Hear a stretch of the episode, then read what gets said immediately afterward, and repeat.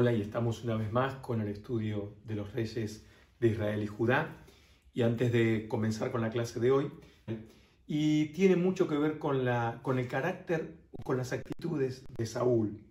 Versículo 8 dice que Samuel le da una orden, espérate siete días, afectó el corazón de Saúl.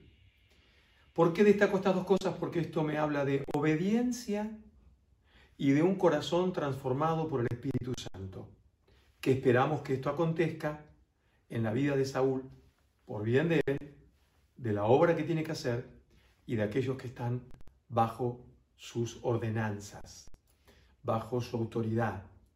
Eh, por eso es énfasis en estas dos cosas que ya veremos que a Saúl le faltó. Va a enfrentar a los filisteos en el capítulo 13 de 1 Samuel y es para lo que Dios lo había designado, lo había levantado como rey a pedido del pueblo y para que pueda ejercer poder y dominio sobre este enemigo terrible que tenía el pueblo de Dios. Así que eh, lo, Dios lo prueba, ¿no? A ver cómo estaban estos dos. Pues ahora hubo una misma actitud. Para ahí el enemigo era numeroso, los filisteos lo superaba con creces al pueblo de Dios el pueblo desertaba, tenía miedo. Dice que temblorosos algunos seguían a Saúl, otros se escondían en cuevas y el pueblo se había puesto, visto en una situación estrecha, en aprietos, se escondían en rocas, peñascos, cisternas, fosos, cuevas, donde pudiesen. Pero Saúl tuvo que hacer algo, porque los días pasaban. El séptimo era cuando tenía que llegar Samuel. Entonces, en primera Samuel 13, versículo 8 dice, y él esperó siete días conforme al plazo que Samuel había dicho, pero Samuel no veía, no venía a Gilgal, y el pueblo se desertaba. Entonces dijo Saúl, traedme holocausto y ofrendas de paz, y ofreció el holocausto. Cuando él acababa de ofrecer el holocausto, aquí Samuel que venía, y Saúl salió a recibirle para saludarle. Saúl hizo la tarea que no le correspondía. Él no había sido llamado para esta tarea o para esta función. Él tenía que gobernar y guiar desde ese lugar al pueblo de Dios. La tarea espiritual estaba encomendada en Samuel, último juez, profeta y sacerdote. Él es el que tenía que... Le dijo, espérame siete días. Y Saúl no esperó. ¿Cuántas veces nos traiciona nuestra poca paciencia, nuestra poca confianza, fe, esperanza en Dios? Pedimos y queremos que se resuelva ya y ahora. Es en angustia, Él no te va a dejar. Sino que nos pone en situaciones para que confiemos, para que esperemos en el tiempo que Él va a obrar. Déjame que te cuente el final de esta, de esta, parte de la película. Sí, sí, Saúl terminó venciendo a los filisteos, pero no era de la manera que Dios lo quería hacer. ¿Cuántas veces obtenemos resultados, pero no de la manera que Dios lo quiere hacer? Y Él por su gran misericordia socorre, sale al encuentro. Pero hermanos, tenemos que aprender esta lección, que Dios quiere que nos movamos conforme a Él, cada cosa en su lugar, cada cosa en su lugar. Y Saúl no supo ocupar su lugar. Así que, qué casualidad, terminó de hacer el sacrificio y nos dice el versículo 11. Entonces Samuel dijo, ¿qué has hecho? Y Saúl respondió, porque vi que el pueblo se me desertaba y que tú no venías dentro del plazo señalado y que los filisteos estaban reunidos en Micmas, me dije, ahora descenderán los filisteos contra mí a Gilgal y yo no he implorado el favor de Jehová. Me esforcé pues y ofrecí holocausto.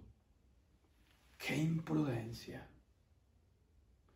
Pero yo creo, y esto lo vas a escuchar varias veces en este estudio, esta imprudencia se hubiese podido solucionar con un arrepentimiento genuino de corazón. Pero no. La culpa siempre la tienen los demás. Mira, yo no sé si era mi tarea, mi función, no lo sé, pero bueno, tú no venías. Tú. Es que Samuel, me tienes que pedir perdón. ¿Cómo no llegaste a término? Arréglate con Dios. Te, te, te, te fuiste a tomar un café. ¿Qué hiciste? Que llegaste tarde. ¿Por qué? Y el pueblo estaba, el enemigo estaba ahí, pero el pueblo estaba huyendo. Y yo, ¿qué tuve que hacer? Justificándose. ¿Sabes quién único que justifica es Cristo Jesús? Su sangre en la cruz nos justificó, nos lava de pecado y nos da vida eterna. La única justificación. No te justifiques delante de Dios. Me esforcé. Vaya morro, ¿no? Se esforzó hacer el sacrificio, tocar las cosas santas que no tenía que tocar, me tuve que esforzar. No, hermanos.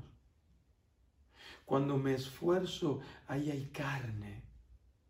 Y la carne siempre es débil. La carne siempre está ahí. El que tiene que prevalecer es el espíritu, que siempre está dispuesto. Amén. ¿Te acuerdas las palabras de Jesús en Getsemaní? Velad y orad. ¿Por qué? Porque la situación es así. ¿Te das cuenta? El espíritu está dispuesto, la carne es débil. Así que bueno, seguimos avanzando. Él lo hizo en la carne. Saúl tenía un problema, obraba en la carne, no estaba en la sintonía de Dios.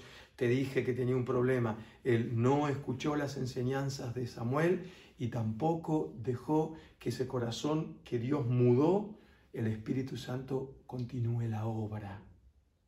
Y si tú y yo no dejamos que el Espíritu Santo continúe la obra en nuestro corazón, hay cosas del pasado que seguirán tomando dominio y control de la situación.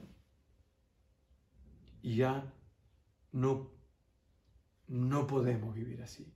No se puede vivir así. Los hijos de Dios no viven de esa manera.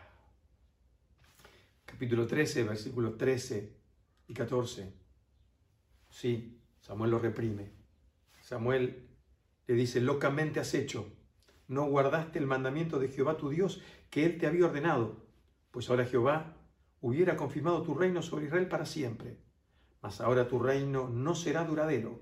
Jehová se ha buscado un corazón conforme a su corazón, el cual Jehová ha designado para que sea príncipe sobre su pueblo, por cuanto tú no has guardado lo que Jehová te mandó.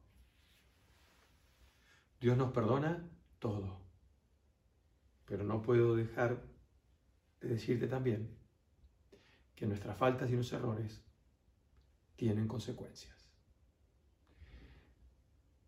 Qué pena que no hubo un arrepentimiento en Saúl. Pero sí conocemos la historia, hubo consecuencias. El reino fue traspasado de esta tribu a la tribu a la que perteneció luego David, la de Judá. Saúl le privó el beneficio a toda su descendencia. No, no, no, no voy a hablar de la maldición de generación en generación, no, no, no, me voy a meter en ese campo. Yo sé que puedo todas las cosas en Cristo que me fortalece. Y yo sé que en Él puedo cortar toda raíz y todas aquellas cosas que se arrastran de la vieja vida. Y yo tengo la virtud, la capacidad de ser una fuente de bendición de generación en generación. Tú y yo, hermanos, tenemos la llave. Así que nuestras faltas tenemos que saber que aunque pidamos perdón, aunque sean por omisión, no se eximen de consecuencias. Y las consecuencias están ahí. Y a veces son a corto, a largo plazo, más severas, menos severas. Mantengámonos con un corazón conforme al corazón de Dios. ¿Sabes qué? A veces a veces somos necios. Si valoráramos que debemos huir del pecado porque agrada a Dios que huyamos del pecado, como hizo José delante de la mujer de Potifar, que decidió no pecar contra Jehová su Dios. Si no es con esta intención que entendamos que el pecado al final trae consecuencias seamos espirituales, aunque sea en este aspecto, y, y no pequemos para evitar aquellas cosas que pueden venir como consecuencia. Dios le dio la victoria. Ya te lo dije, te lo, te lo repito. Dios le dio la victoria. Lástima cómo se la dio. Dios hubiese querido darle la victoria y encontrar en Saúl ese hombre con un corazón conforme al corazón de él. Pero el detalle de esta parte es, Jehová se ha buscado un varón conforme a su corazón. Primer pregunta de este estudio. ¿Tu corazón es conforme al corazón de Dios? ¿Nuestras actitudes son conforme al corazón de Dios? No hay que ir a sacarse una radiografía ni hacerse una analítica. Son nuestras acciones las que van a demostrar si nuestro corazón es conforme al corazón de Dios. Saúl sigue siendo el rey, sí, y Dios lo comisionó. Y en el capítulo 15 vemos que otra vez tiene una prueba de fuego y definitoria, donde aquellos dos aspectos de obedecer la palabra de Dios y la de o sea, guardar la palabra de Dios, ¿no? La, la, de estar con un corazón conforme al corazón de Dios, la otra condición que es un corazón transformado, se iba a ver ahora en el capítulo 15 de Primera Samuel. Dios decide tomar venganza, sí. Ejercer justicia, sí. Amalek, cuando el pueblo comenzó el éxodo, camino a la tierra prometida, le cerró el paso, se lo hizo muy difícil al pueblo de Dios. Y Dios dijo, esta es la hora y voy a usar al rey Saúl para que en esta mi hora haga y ejecute mi juicio sobre los amalecitas. ¿Cuál era la orden? Pues la orden la encontramos en el capítulo 15, desde el comienzo. Después Samuel dijo a Saúl, Jehová me envió a que te ungiese por rey sobre su pueblo Israel. Ahora pues, está atento a las palabras de Jehová. Así ha dicho Jehová de los ejércitos. Yo castigaré lo que hizo Amalek a Israel al oponérsele en el camino cuando subía de Egipto. Ve pues y era Malek y destruye todo lo que tiene y no te apiades de él. Mata a hombres, mujeres, niños y aún los de pecho, vacas, ovejas, camellos y asnos. ¿Cuánto tenía que? Todo. ¿Y cuánto es todo? Todo. ¿Queda algo fuera de todo? Pues nada. La orden, la orden de Dios dada a Saúl era destruir porque Dios había ejecutado juicio sobre Agar y su pueblo. Pues ya sabemos de qué pata cojeaba Saúl. Ya sabíamos, ya sabemos, al menos te dije, los dos problemitas mínimos que tenía. Así que vamos hasta el versículo 8 y dice, y tomó vivo a Agag, rey de Amalek. Pero todo el pueblo mató a filo de espada. Y Saúl y el pueblo perdonaron a Agag y a lo mejor de las ovejas, del ganado y de los animales engordados, a los carneros y de todo lo bueno. Y no lo quisieron destruir, mas todo lo que era vil y despreciable, lo destruyeron. ¿Sabes qué es vil y despreciable? Lo que no tiene valor, lo insignificante. Lo que tú y yo desecharíamos. Eso lo dejó era el orden de Dios. Pero cuando yo no escucho la palabra, cuando yo no estoy atento a lo que Dios me dice, cuando mi corazón no está con Él, los mensajes los entiendo, los escucho, leo la mitad del mensaje. Y la otra, la otra mitad a mi libre interpretación. Natural, carnal. Uy, sí, diabólica. Esto pasó con este hombre. No nos dice la Biblia que era la última oportunidad, pero era una oportunidad más que Dios le daba a ver qué había en su corazón. Y esto es lo que encontró. Por eso Dios habla con Samuel. Y en el versículo 10 vino palabra de Jehová a Samuel diciendo, me pesa haber puesto por rey a Saúl, porque se ha vuelto en pos de mí y no ha cumplido mis palabras. Y se apesadumbró Samuel y clamó a Jehová toda aquella noche. Dos cosas, otra vez. Se ha vuelto en pos de mí. Saúl dio sus espaldas a Dios. Te lo pregunto, ¿damos nuestras espaldas a Dios?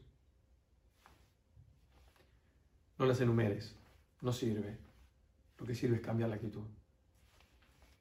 Saúl dio vuelta a sus espaldas. Y es muy fácil cuando yo doy vuelta a las espaldas a Dios, no escucho su palabra. Ese era el problema que tenía Saúl.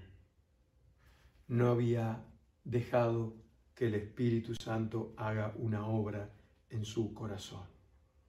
Ahora la actitud de Samuel era otra. Dice, clamó a Jehová toda aquella noche. También lo podemos encontrar en, en el capítulo 12, en el versículo 23.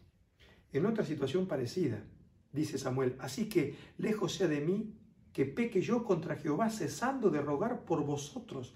Antes os instruiré en el camino bueno y recto. Un hombre espiritual es un hombre que intercede todo el tiempo delante de Dios. Tú y yo, como hombres de Dios, tenemos que interceder en todo tiempo delante de Dios. Que si lo hizo, si no lo hizo, si es malo, si es bueno, no. Si cometió un error, si no lo cometió, eso no es orar, eso es ejercer juicio. Dios nos llama a ser hombres espirituales. Samuel no sabía con lo que se iba a encontrar. ¿Tú crees que solamente iba a encontrar los animales que tenía que matar y al rey Agag? Se encontró con una sorpresa más. Versículo 12 de este capítulo 15 de 1 Samuel. Madrugó luego Samuel para ir a encontrar a Saúl por la mañana. Y fue dado aviso a Samuel, diciendo, Saúl ha venido a Carmel. Y aquí, y aquí se levantó un monumento y dio la vuelta y pasó delante y descendió a Gilgal. Sí, se hizo un monumento es que había hecho todo bien Saúl. Él, desde su punto de vista, había hecho todo bien, pero no tenía nada que ver con lo que Dios quería. No había hecho las cosas conforme a, Dios. Y hasta tuvo tiempo de hacer algo que le honraba a Saúl, el grande. Ya dejó de ser el, Saúl temeroso, escondido detrás del bagaje, sin restándole importancia a las cosas. Ahora le restaba las cosas importancia a las cosas de Dios, levantando su vida. No era un corazón conforme al corazón de Dios. Es más, cuando llega Saúl, capítulo 15, versículos del 13 al 15, encontramos. Vino pues Samuel a Saúl y Saúl le dijo, bendito seas tú de Jehová, yo he cumplido la palabra de Jehová. Vaya, en algún lugar no le llegó el mensaje completo. Él dice que cumplió la palabra de Jehová. Samuel entonces dijo, pues qué valido de ovejas y bramido de vacas es este que oigo con mis oídos. Y Saúl respondió, de Amalek los han traído, porque el pueblo perdonó lo mejor de las ovejas y de las vacas para sacrificarlas a Jehová tu Dios. Por lo demás, lo destruimos. Bueno, insignificante, algún detalle, no, no. Con Dios no hay detalles, Dios es todo. Es más, no había entendido. Versículo 18. Y Jehová, le dice Samuel, y Jehová te envió en misión y dijo, ve, destruye a los pecadores de Amalek y hazle guerra hasta que los acabes. Porque pues no has oído la voz de Jehová, sino que has vuelto el botín, has hecho lo malo ante los ojos. Movido como tú has querido, tenías una misión. Hermano querido, Tú y yo tenemos una misión. No podemos dar vuelta a nuestra espalda a Dios. No podemos dejar de escuchar su palabra, de, acercarnos a Él, de dejar que nuestro corazón sea humillado, trabajado, orado, para que las cosas sean desde nuestro corazón conforme a la voluntad de Dios. Versículo 20 y 21, más de lo mismo. Se sigue justificando se sigue justificando Saúl. Qué distinto si en vez de justificarse se hubiese humillado, quebrantado su corazón, rasgado sus vestiduras y decirme, son necesita una transformación. Espíritu Santo, ven a mi vida. No soy producto de la casualidad, no soy producto de la circunstancia, de que si estoy bien, si estoy mal, si estoy enfermo, si estoy sano. Soy producto de un corazón redimido por la sangre de Cristo Jesús y una obra poderosa que se tiene que hacer patente en nuestra vida porque tenemos que dar fruto y fruto de ese, de ese arrepentimiento, de esa obra soberana, testimonio de la obra soberana del Espíritu Santo en nuestra vida. A veces los títulos los reconocimientos. Hermanos, hay gente que pelea toda su vida en una iglesia para el lugar, un, lugar de estatus. Y cuando lo obtienen, cuando lo obtienen dejan de servir al Señor. Hermanos que pelean, los he visto, ayudas, diáconos, ancianos, pastores, para lograr ese lugar. Y luego cuando llegan, pues ya está, ya pasó. Ser apóstol, me acuerdo en la moda de ser un apóstol, de ser apóstol porque era otro rango, otro estatus. El estatus te lo da un corazón rendido, un corazón como corazón de Jesús. Eso cuesta, porque te lo da un corazón contrito y humillado. A la carne le cuesta, ¿cómo le cuesta, hermanos, a la carne tener un corazón contrito y humillado? A Saúl le costaba, para todo tenía una excusa. Hola, ¿y por casa? Espero que no sea así. Te dije, versículo 20 y 21, vuelve a echarle la culpa al pueblo. Vuelve a decirle, son ellos, les escuché a ellos.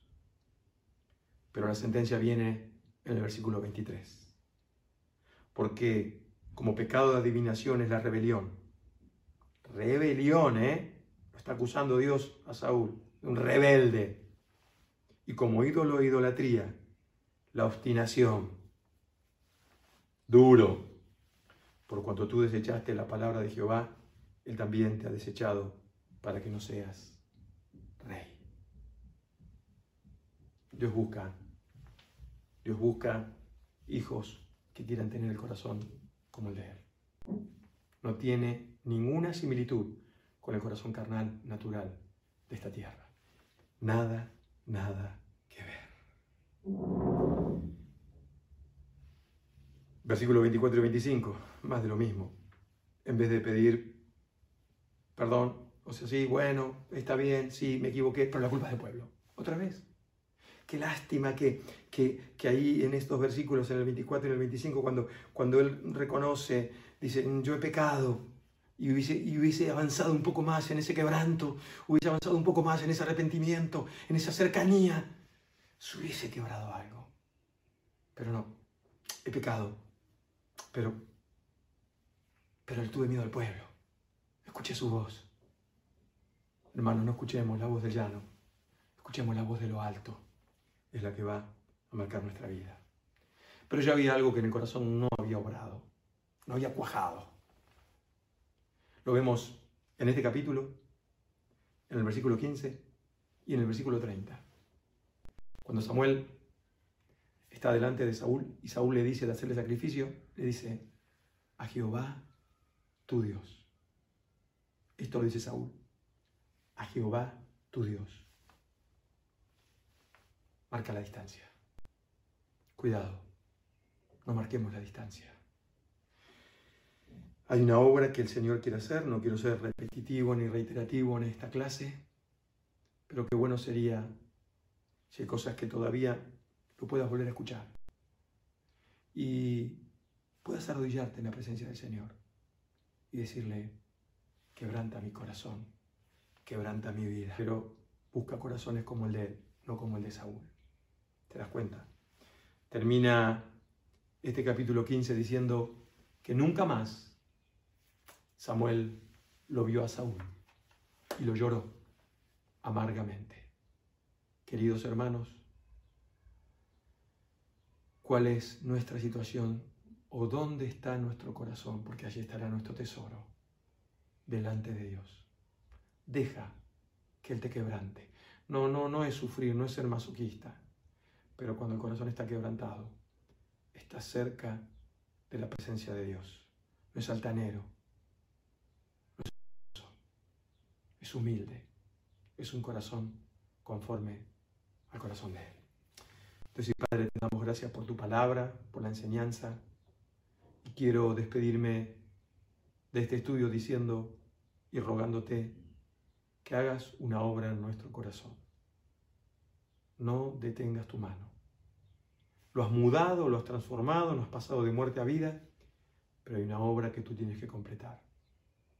Espíritu Santo, ven a reinar, ven a gobernar. Y me pongo de acuerdo con mis hermanos y te decimos, nos rendimos hoy ante ti. Por el poder de tu Espíritu Santo, desciende en esta hora. Te lo ruego en el nombre de Cristo Jesús. Amén y amén. Nada más, queridos hermanos, que el Señor les bendiga.